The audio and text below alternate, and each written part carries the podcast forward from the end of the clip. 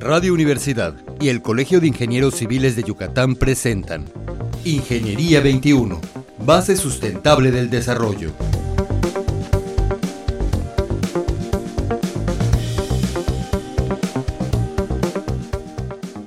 Muy buenos días, estimados radioescuchas. Bienvenidos a Ingeniería 21. Nuestro invitado de hoy es el ingeniero Juan José Molina Medina. Buenos días, ingeniero. Buenos días. El ingeniero es coordinador de la carrera de Ingeniería Civil de la Universidad Marista y está con nosotros porque vamos a platicar sobre el desarrollo académico. ¿Nos podría comentar, ingeniero, cuál es su desarrollo académico actual o qué, cómo, en qué anda? ¿Nos podría platicar de eso? Ahorita, a invitación del ingeniero Alejandro Escribel Mensa, director de la carrera de, la Escuela de Ingeniería, eh, estoy de coordinador desde hace seis años en la carrera de Ingeniería Civil por otra parte, em, procuro mantenerme en activo haciendo obras, asesorías, consultas en mis ratos libres, que no son muchos porque tengo que estar ocho horas diarias. Ah, o sea que está combinando lo profesional con, con lo académico. Es necesario. Si solo te dedicas a la parte académica, es muy bonito, te mantiene joven pero no te mantiene actualizado. Y es importante estar actualizado. Muy bien. ¿Cómo podría relacionar precisamente esto que nos dice, ingeniero, la, actividad profesional con la academia? Como usted nos dice en sus ratos libres de construcción, porque está como coordinador, pero ¿cómo podríamos relacionarlo? Pues es poco difícil por el tiempo. Claro. Generalmente cuando uno se, se abstrae en lo académico, pues es difícil que se pueda eh, dedicar a otras cosas, pero buscando el tiempo y eh, leyendo, ahorita hay mucha información en internet, eh, yendo a congresos, conferencias, la vinculación con las empresas, todo eso eh, hace que la persona que está dedicada académicamente, pues tenga algo de actualización. Mencionó un tema muy importante actualmente. En, usted como coordinador está haciendo vinculación con las empresas constructoras para sus alumnos para poder llevar esta. Sí, eh, gracias a Dios tenemos una gran, eh, pues ya la Universidad Marista tiene 20 años, ya tenemos algunas generaciones y tenemos algunas generaciones de arquitectura. Entonces, hacemos muchas visitas de obra, eh, egresados tanto de ingeniería, arquitectura, me hablan a diario pidiéndome, bueno, no a diario, es una exageración. Claro, claro, pero bueno. Me hablan frecuentemente, eh, frecuentemente pidiéndome alumnos que empiecen a trabajar. Y pues eso es muy bueno, ¿no? Porque sería yo muy pretencioso decir que la carrera de ingeniería civil, que es una carrera muy práctica, se las voy a enseñar toda en el aula.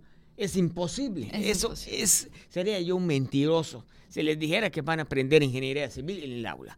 Entonces, yo en, cuarto semestre, cuando ya entran a estudiar en la tarde, les decimos, váyanse a trabajar. Es necesario que trabajen. Eh, podríamos hablar entonces de que esta vinculación con las empresas ha permitido que los jóvenes tengan mayores oportunidades de trabajo. Sí, perfectamente, claro. Si no hubiera vinculación, pues ellos saldrían solos a la arena a buscar trabajo y les costaría pues Un mayor esfuerzo. Así es.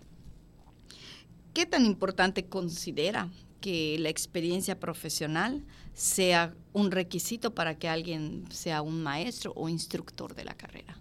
Yo creo que en la marista tenemos una norma, ¿no? El que da clase de alguna materia es porque se dedica profesionalmente a eso. Por ejemplo, el que nos da clase de topografía tiene una empresa que se dedica a hacer levantamientos topográficos y de eso vive. Solo un día va a la marista a dar clase. los que dan clases de estructuras se dedican, tienen compañías constructoras o consultoría en que hacen cálculos estructurales. La que nos da dibujo, la arquitecta, construye también. O sea, el que, claro, tenemos también maestros de tiempo completo, pero consideramos que una fuerte carga debe ser absorbida por maestros que se dedican a ejercer eh, la carrera. O sea, no es solamente que hayan tenido experiencia, sino que se encuentren ejerciendo la carrera para garantizar que los alumnos tengan esa oportunidad. Esa actualización. Claro, esa actualización. ¿Y podría comentarnos alguna experiencia que le hayan impulsado, además de que fue invitado, ¿verdad?, a ser coordinador de la carrera, pero algo que le haya impulsado a dedicarse al desarrollo académico, ingeniero? Bueno, yo desde chavito me gustaba, pues, estudiaba y explicarle a mis compañeros. Hay la anécdota que en primero de secundaria eh, no llegaba el maestro y me paré yo era el presidente del salón, les dije, saquen su libro de historia, vamos a leer el tema que nos toca hoy, que es el descubrimiento de América. Fue su primera clase. Sí, y cuando llegó el maestro, se quedó asombrado. También el, director estaba allá parado en la puerta, oyendo.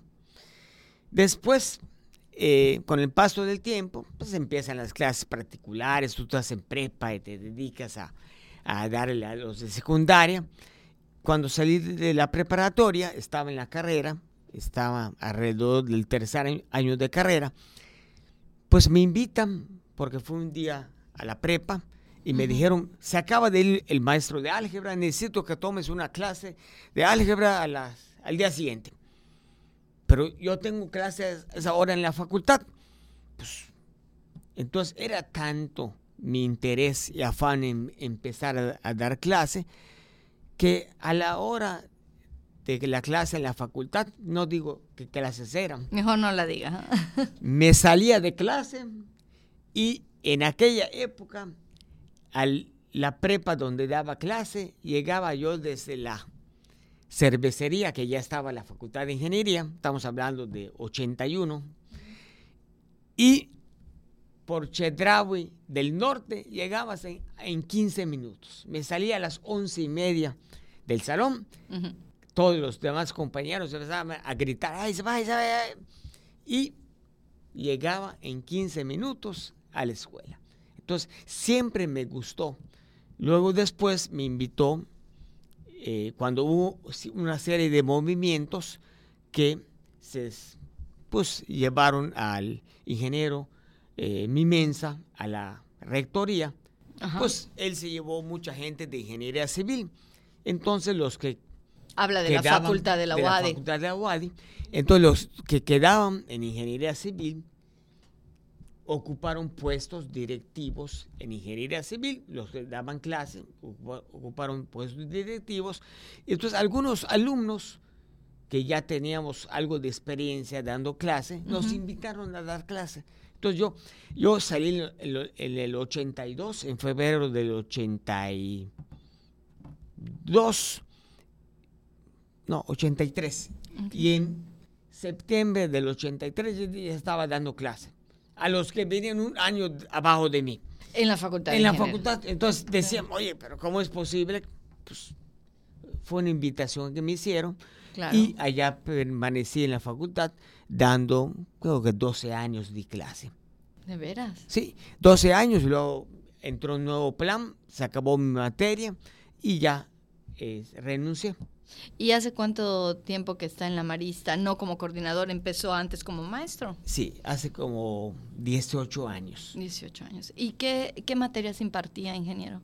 Matemáticas, lo que era matemáticas en contaduría, en administración, en mercadotecnia, probabilidad y estadística. Dentro de la Marista. Dentro de la Marista, así es. O sea, se ha dedicado a las ciencias básicas. Sí, sí. Evaluación de proyectos es una ah, materia que me gusta mucho. De hecho, la doy en la maestría en Administración de Empresas Constructoras, que siempre, siempre en la Marista la tenemos. ¿Y nos podría platicar un poquito de esta materia de evaluación de proyectos? Es una materia muy interesante. Con mucho gusto. Eh, evaluación de proyectos viene siendo la forma inteligente de hacer una inversión. No se trata como tradicionalmente se ha hecho de invertir, meter un negocio y a ver si pega o no, sino se trata de que hacer las cosas bien, hacer estudios que cuestan. por eso la gente no le gusta hacer estudios, a nadie le gusta pagar por estudios y menos si al final no resulta o resulta que el proyecto no tiene mercado. Claro. Entonces, empezamos pues, haciendo un, una idea, hablando, leyendo mucho del negocio, de la idea, empapándose, como se dice, y después estudiamos, hacemos un estudio de mercado para ver si el producto que voy a fabricar o el servicio que yo voy a dar a alguien le interesa. Claro, porque si no tengo clientes, ¿para qué hago la empresa? eso es, o sea, el mercado cuesta hacer su estudio, pero es gastar mucho menos que hacer la empresa y luego ver que no tuvo mercado. Si el estudio de mercado sale que voy a tener clientes, eso me garantiza que mi empresa va a tener trabajo. Bueno, la palabra garantizar, eh, en esta vida no hay nada garantizado más que la muerte y pagar impuestos, dicen los gringos. Los mexicanos nada más decimos que la, muerte, está garantizada. Los impuestos está por verse, ¿no? Pero eh, es muy interesante. Entonces, si hay mercado, ¿ok? Eh, seguimos adelante. O sea, las probabilidades son mayores. Aumentan. Aumentan, exactamente. el mercado muchas veces te sirve para, por ejemplo, si un ingeniero quiere, mediante una inmobiliaria, hacer casas para vender. Ok. Pues habla con los que están vendiendo casas, los promotores inmobiliarios, para saber qué, qué está de moda ahorita. Sala, comedor, juntos o separados, lotes de cuántos metros cuadrados, por qué rumbo de la ciudad. ¿Ok? O sea, es, esas personas nos van a dar la clave de lo que vamos a hacer. Hay que, eh, no hay que vender lo que se produce, sino producir lo que se vende. Muy bien. A veces pensamos, opuestamente, ¿verdad? Metemos un producto al mercado, pero ni siquiera sabemos. O a veces creemos que como a mí me gusta, mis gustos son muy refinados, pienso yo. A todos les, tiene que gustar y resulta que no, que tus gustos podrán ser muy refinados, como dices, pero no le gustan a la gente. Entonces eso es muy importante. Una vez que yo cierro el estudio de mercado, mi siguiente paso sería... El estudio técnico. El estudio técnico. técnico. ¿Qué voy a hacer, por ejemplo, en dónde voy a construir, eh, eh, qué dimensiones va a tener, la forma en que voy a trabajar, qué compañía constructora puedo hacer, cuánto me va a costar. Y entonces paso eh, al estudio económico y al final hago una corrida financiera y mediante dos factores que se manejan mucho en este tipo de proyectos, que son el valor presente neto y la tasa interna de retorno, veo si mi inversión es suficientemente rentable para mí o no, o para mis socios. Muy bien, pues qué interesante que los muchachos puedan salir con este conocimiento, ¿verdad? Ingeniero Juan José, muchísimas gracias por haber estado con nosotros. Ha sido muy interesante platicar con usted. Espero que nuestros radioescuchas hayan tenido un buen tiempo con nosotros y gracias Espero nuevamente. Que no los haya aburrido. Yo creo que no. Muy buenos días y nos escuchamos la próxima semana. Su servidora Teresa Ramírez. Gracias. Ingeniería 21, base sustentable del desarrollo. Producción Radio Universidad y el Colegio de Ingenieros Civiles de Yucatán. Teléfono 925-8723. Correo electrónico ingciviles.prodigy.net.mx